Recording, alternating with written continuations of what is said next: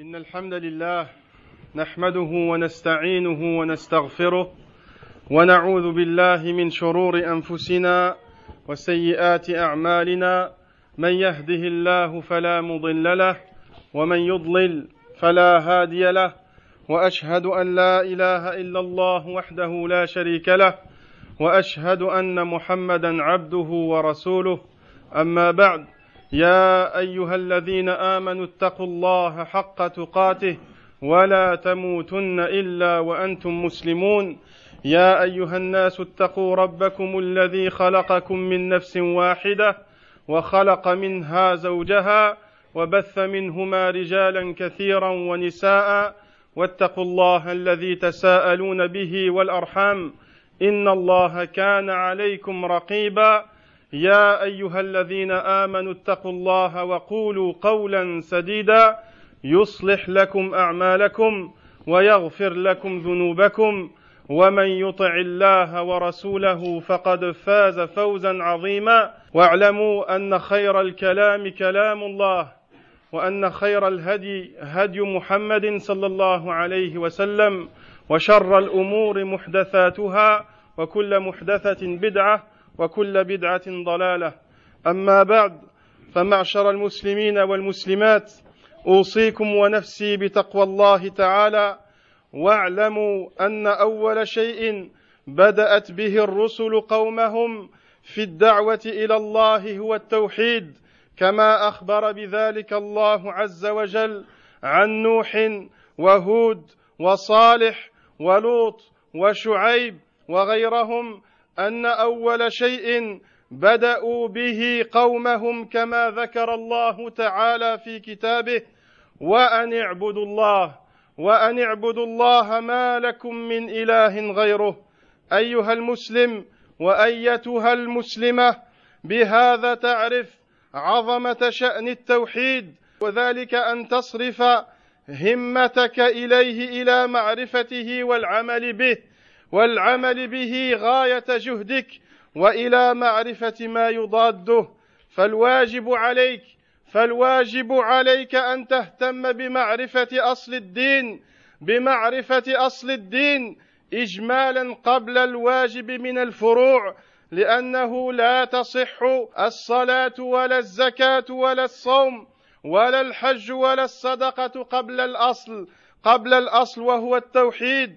فلا بد من معرفة أصل الدين ثم معرفة فروعه كما في حديث معاذ رضي الله عنه لما بعثه النبي صلى الله عليه وسلم إلى اليمن قال صلى الله عليه وسلم قال له إنك تأتي قوما من أهل الكتاب إنك تأتي قوما من أهل الكتاب فليكن أول ما تدعوهم إليه شهادة أن لا إله إلا الله فليكن أول ما تدعوهم إليه شهادة أن لا إله إلا الله فإن أطاعوك لذلك فأعلمهم أن الله افترض عليهم خمس صلوات في الليل واليوم. الحديث ومن هذا الحديث يفيد أنهم إذا لم يعلموا التوحيد إذا لم يعلموا التوحيد ولم يعملوا به فلا يدعوهم للصلاة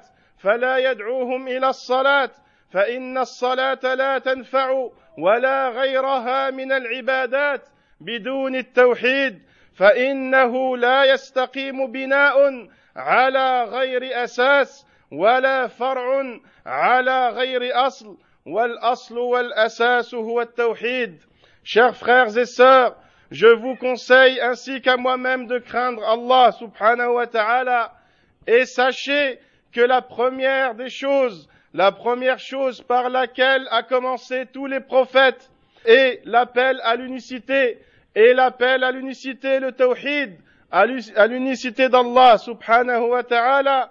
Ceci, comme nous l'a informé Allah à propos de Noé, de Houd, de Salah, d'Abraham, de Moïse, ou de Shu'aib, ils ont tous commencé à appeler leur peuple par le tawhid, le monothéisme pur.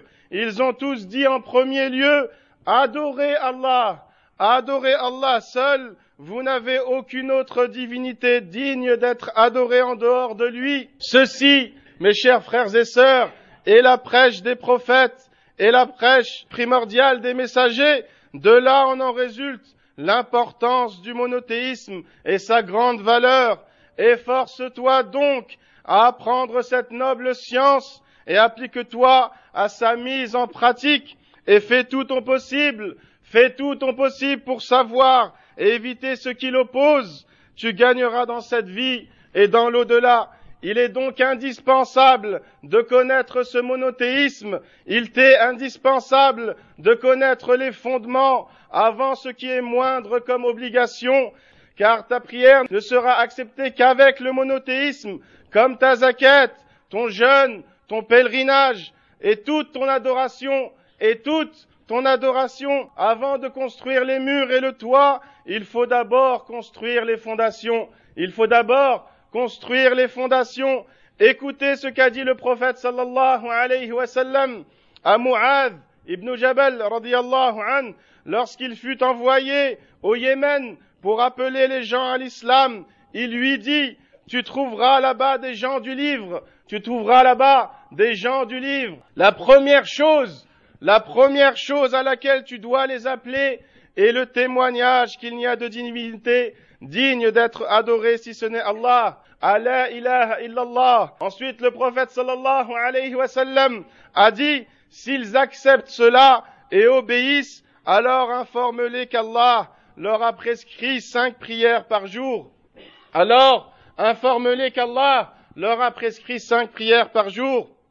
Et le hadith a été rapporté par Bukhari et Muslim. De ce hadith, on ressort que s'ils n'acceptent pas le monothéisme et ne l'appliquent pas, il nous est pas permis de les appeler à la prière, car elle ne leur servira à rien, comme toute autre adoration d'ailleurs, car toute construction, toute construction sans fondation s'écroule, toute construction sans fondation s'écroule. معشر المسلمين هذه الكلمة هذه الكلمة هي أعظم نعمة أنعم الله عز وجل على عباده أن هداهم إليها ولهذا ذكرها الله في سورة النحل ذكرها الله في سورة النحل التي هي سورة النعم التي هي سورة النعم فقدمها أولا قبل كل نعمة فقدمها أولا قبل كل نعمة فقال تعالى ينزل الملائكة بالروح من أمره على من يشاء من عباده. أن أنذروا أنه لا إله إلا أنا فاتقون. وهي كلمة الشهادة. ومفتاح دار السعادة. وهي أصل الدين. وأساسه ورأس أمره. وساق شجرته. وعمود بقية الدين. من أركان إلى الفروع. فهي العروة الوثقى. التي قال عز وجل عنها فمن يكفر بالطاغوت ويؤمن بالله فقد استمسك بالعروة الوثقى لا انفصام لها. وهي العهد أيضا الذي ذكره الله عز وجل إذ يقول لا يملكون الشفاعة إلا من اتخذ عند الرحمن عهدا إلا من اتخذ عند الرحمن عهدا. وهي أيضا وهي الحسنى التي ذكرها الله عز وجل في قوله فأما من أعطى واتقى وصدق بالحسنى فسنيسره لليسرى فسنيسره لليسرى. وهي أيضا كلمة الحق التي ذكرها الله عز وجل إذ يقول إلا من شهد بالحق وهم يعلمون إلا من شهد بالحق وهم يعلمون. وهي أيضا كلمة التقوى التي ذكرها الله عز وجل إذ يقول وألزمهم كلمة التقوى وكانوا أحق بها وأهلها وكانوا أحق بها وأهلها. وهي أيضا القول الثابت القول الثابت التي ذكره الله عز وجل إذ يقول تعالى يثبت الله الذين آمنوا بالقول الثابت بالقول الثابت في الحياة الدنيا وفي الآخرة. ويضل الله الظالمين ويفعل الله ما يشاء. يثبت الله الذين آمنوا بالقول الثابت في الحياة الدنيا وفي الآخرة. ويضل الله الظالمين ويفعل الله ما يشاء. أصلها ثابت في قلب المؤمن وفرعها في السماء صاعدا الى الله عز وجل chère communauté musulmane, cette parole de la ilaha illallah est le plus grand bienfait qu'Allah nous a donné, et le plus grand bienfait qu'Allah nous a donné, et le plus grand bien vers lequel on a été guidé. C'est pour cette raison que ce bienfait a été mentionné en premier lieu dans la sourate les abeilles, dans la sourate les abeilles, qui est appelée aussi la sourate des bienfaits, la sourate des bienfaits. Écoutez donc le verset suivant qui mentionne cela. Allah dit dans ces sens, il fait descendre par son ordre les anges avec la révélation sur qui il veut parmi ses serviteurs. Avertissez qu'il n'est d'autre divinité que moi. Craignez-moi donc, craignez-moi donc. C'est la parole aussi, la ilaha illallah. C'est la parole du témoignage et la clé de la demeure des délices c'est le fondement de la religion. Toutes les autres branches de la religion dépendent de cette parole. C'est l'anse la plus solide, comme a dit Allah. Quiconque mécroit aux fausses divinités et croit en Allah, saisit l'anse la plus solide qui ne peut se briser. Aussi, cette parole, la ilaha illallah, c'est l'engagement, c'est un engagement entre, toi et Allah. Allah dit, ils ne disposeront d'aucune intercession, sauf celui qui, aura pris l'engagement, sauf celui qui aura pris un engagement avec le tout miséricordieux, avec le tout miséricordieux. Aussi cette parole, la ilaha illallah, est la plus grande des récompenses qui est mentionnée dans cette parole d'Allah, celui qui donne et craint Allah et déclare véridique la plus grande récompense. Nous lui faciliterons la voie, nous lui faciliterons la voie au plus grand bonheur. Aussi, cette parole, la ilaha illallah, c'est aussi la parole de vérité mentionnée dans ce verset, et ceux qu'ils invoquent en dehors de lui n'ont aucun pouvoir d'intercession, à l'exception de ceux qui auront témoigné de la vérité, à l'exception de ceux qui auront témoigné de la vérité en pleine connaissance de cause. Aussi, la ilaha illallah, chers frères et sœurs, c'est aussi la parole de piété mentionnée dans ce verset. Il les obligea à une parole de piété dont ils étaient les plus dignes et les plus proches. C'est aussi la parole ferme, la parole ferme comme mentionné dans ce verset. Allah a dit, Allah a fermi les croyants par une parole ferme dans la vie présente et dans l'au-delà tandis qu'il égare les injustes, et Allah fait ce qu'il veut, et Allah fait ce qu'il veut. Cette parole est ferme dans le cœur des croyants, et ses fruits montent au ciel vers Allah, Azza wa comme il est mentionné juste avant le verset suivant que l'on vient de citer. Allah dit, n'as-tu pas vu comment Allah propose en parabole une bonne parole, une bonne parole, c'est-à-dire la ilaha illallah, pareil à un bel arbre dont la racine est ferme et la ramure s'élance dans le ciel. Autant de versets, mes frères, autant de versets, mes frères et sœurs, qui montrent la valeur et l'importance de cette parole. Apprenez-la donc en la comprenant, apprenez-la donc en la comprenant et en l'appliquant et en appliquant ce qu'elle exige. أقول قولي هذا وأستغفر الله لي ولكم ولسائر المسلمين فاستغفروه إنه هو الغفور الرحيم.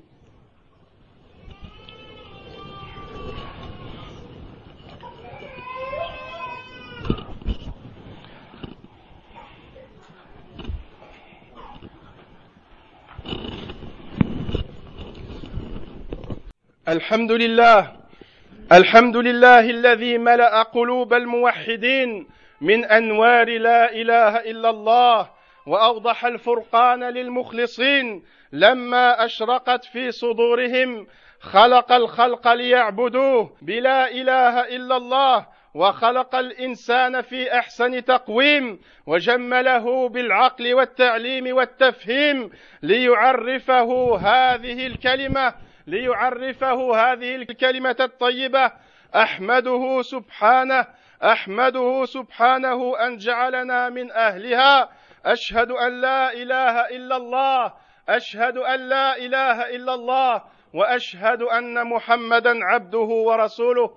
أما بعد أما بعد يا إخواني معشر المسلمين والمسلمات ما هلك من هلك؟ إلا بترك تعلم لا إله إلا الله إلا بترك تعلم التوحيد والعمل به فيا ذوي العقول فيا ذوي العقول الصحاح ويا ذوي البصائر والفلاح فلا فلاح إلا بلا إله إلا الله. يا ذوي الإيمان والصلاح جددوا إيمانكم جددوا إيمانكم في المساء والصباح بتأمل معنى لا إله إلا الله فما خلقت السماوات والأرض ولا سنة السنن والفرض ولا نجا من نجا ولا نجا من نجا يوم العرض إلا من أجل لا إله إلا الله. إن الإقرار بالشهادتين ومعرفة معناها والعمل بمقتضاها له آثار طيبة واضحة في حياة المسلم والمسلمة. التوحيد ينشئ في قلب المؤمنين التوكل على الله لأنه يعلم أنه لا نافع ولا ضر إلا الله وهو المحيي والمميت.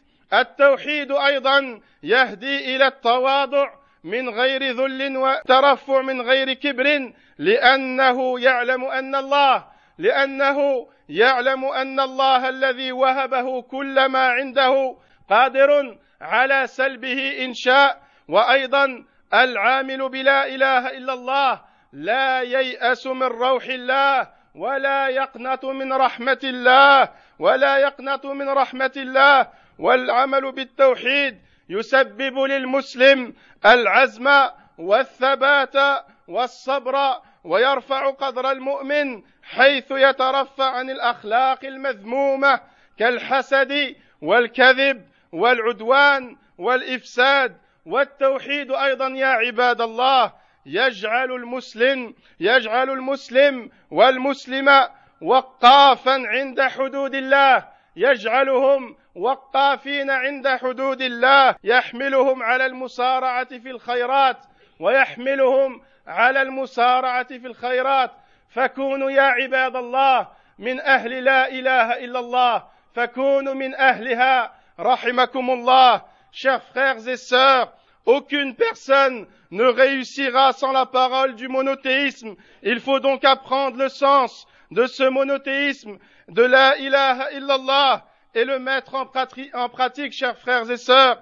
La terre et les cieux, la création tout entière, a été créée pour glorifier le monothéisme et le mettre en pratique, apprendre le sens de cette parole, qui est le fait de n'adorer qu'Allah seul, pousse le musulman et la musulmane à placer leur confiance en Allah seul, à placer leur confiance en Allah seul, leurs cœurs sont apaisés, leur foi est ferme, leur foi est ferme, et, le musulman qui dit la ilaha illallah et qui comprend son sens ne désespère jamais de la miséricorde d'Allah, son Seigneur, qui seul peut lui être bénéfique et lui seul peut le toucher par un mal, il sait pertinemment qu'Allah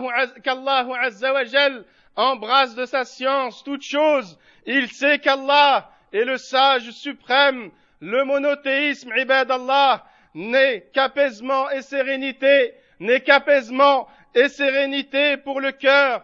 Le monothéisme rend le cœur ferme et résolu et pousse le croyant à s'écarter des mauvais comportements et à se vêtir de la parure des valeureux. Le monothéisme, chers frères et sœurs, pousse au contentement, pousse le musulman au contentement, car tu sais que tu n'auras que ce qu'Allah t'a destiné, car tu sais que tu, n'auras que ce qu'Allah t'a destiné, t'a donné, comme il préserve de la jalousie. Le monothéisme préserve la personne de la jalousie, car tu sais que tu n'auras que ce qu'Allah t'a destiné, car tu sais pertinemment que tu n'auras que ce qu'Allah t'a destiné, comme il préserve du mensonge, car tu sais qu'Allah t'observe, il te préserve du mensonge, car tu sais qu'Allah t'observe où que tu sois, comme il préserve de tous les péchés et te pousse aussi à avancer et à faire le bien. Ce monothéisme doit te pousser à avancer, à faire le bien. Médite, médite donc sur les bienfaits du tawhid, le bienfait de l'unicité d'Allah subhanahu wa ta'ala, les bienfaits du monothéisme. Tu te rendras compte que tu détiens un trésor inestimable. Tu te rendras compte, mon cher frère et ma chère sœur, que tu détiens un trésor inestimable. Inna Allah wa malaikatahu yusalluna ala nabi.